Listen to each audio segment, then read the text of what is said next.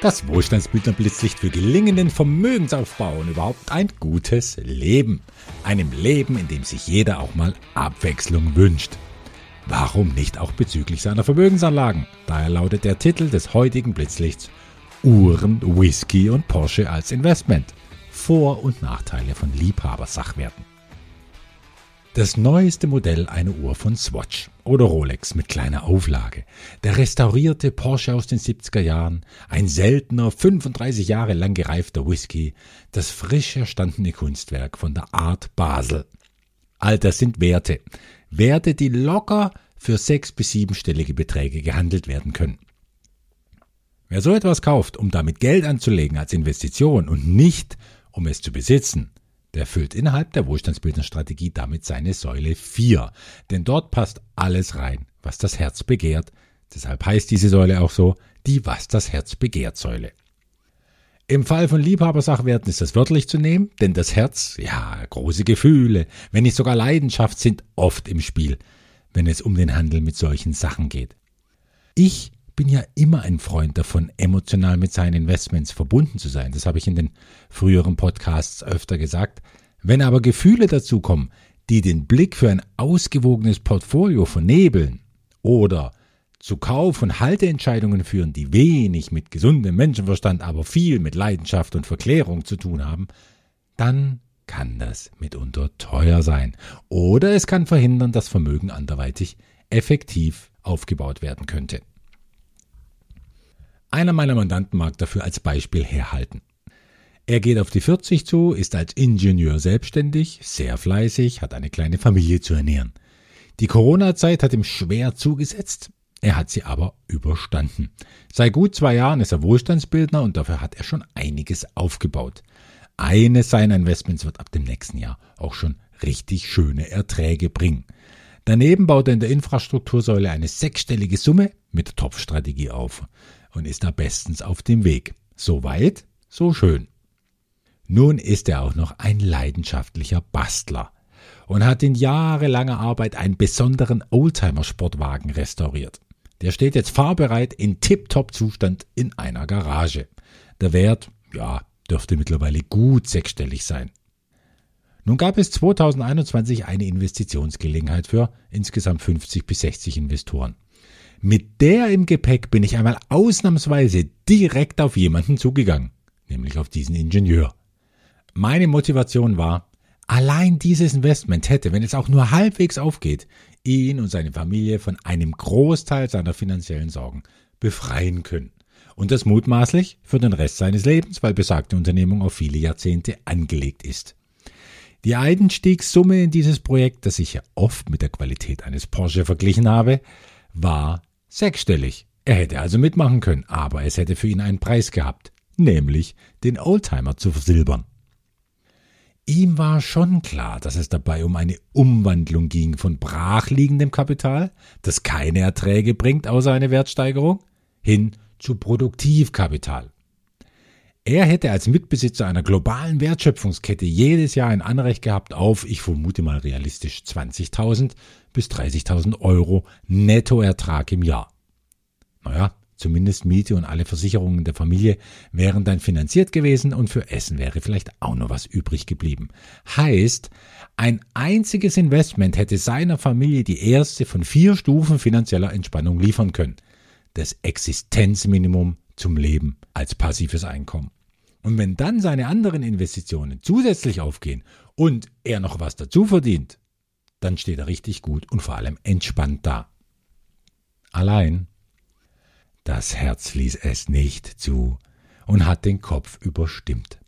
Sein Baby, das da in der Garage vor sich hinschlummerte und das er so lange Zeit hingebungsvoll aufgezogen hat, das in fremde Hände zu geben, war für ihn undenkbar.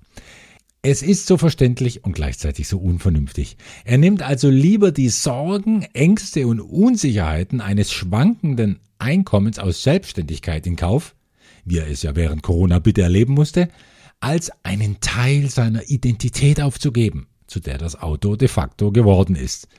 Und so wird er in der nächsten Krise stressbedingt wieder vorschnell altern. Hauptsache, das Auto bleibt jung.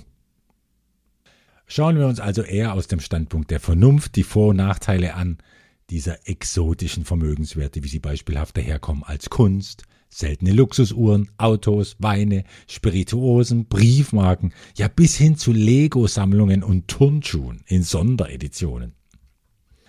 Die Vorteile dieser besonderen Sachwerte sind offensichtlich.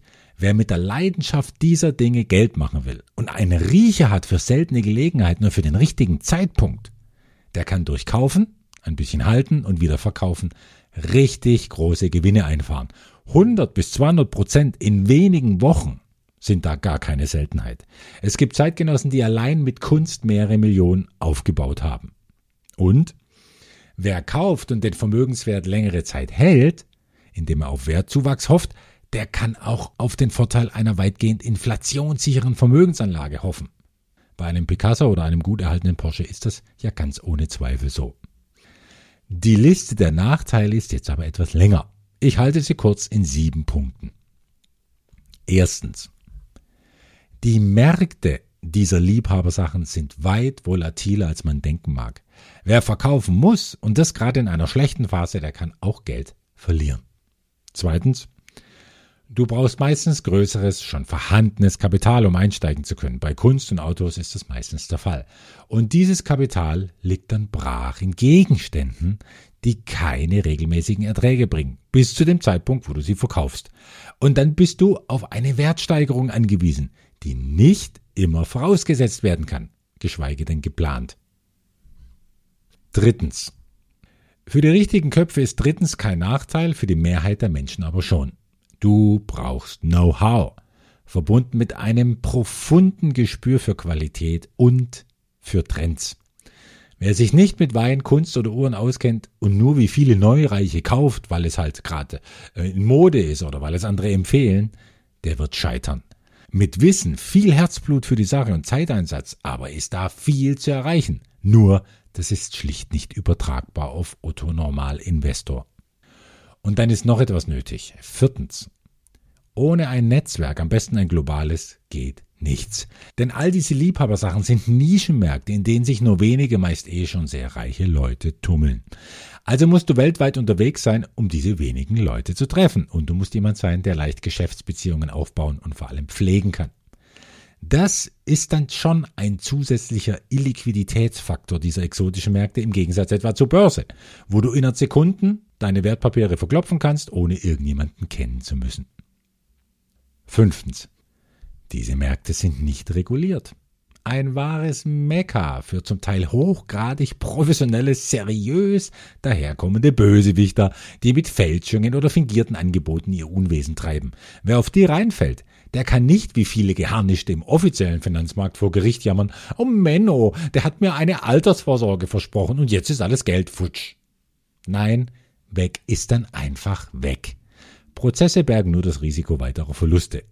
Alte Jahrgänge bestimmter Weinsorten sind zum Beispiel ein ganz beliebtes Ziel von Fälschern geworden, denn mit Etiketten zu schwindeln, tja, ist recht einfach. Sechstens. Oft muss Glück im Spiel sein. Wer auf Uhren mit geringer Auflage spezialisiert ist und noch so früh dran ist, muss immer Glück haben, um eine der vielleicht 250 aufgelegten Fliegerchronographen von IWC auf dem Primärmarkt, also vom Händler direkt zu ergattern. Kauft er sie auch nur Stunden nach Erscheinen auf dem Sekundärmarkt, weil er halt nicht zum Zug gekommen ist, dann zahlt er einen Riesenaufpreis an die, die mehr Glück gehabt haben. Siebtens und letztens, eine Rolex ist ja noch recht klein, sogar mit einem Uhrenbeweger, ohne die solche Uhren ja nie aufbewahrt werden sollten.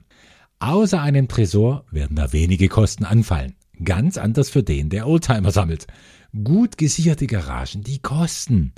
Deren Miete und sonstiger Versicherungsschutz reduzieren am Ende schlicht die Rendite.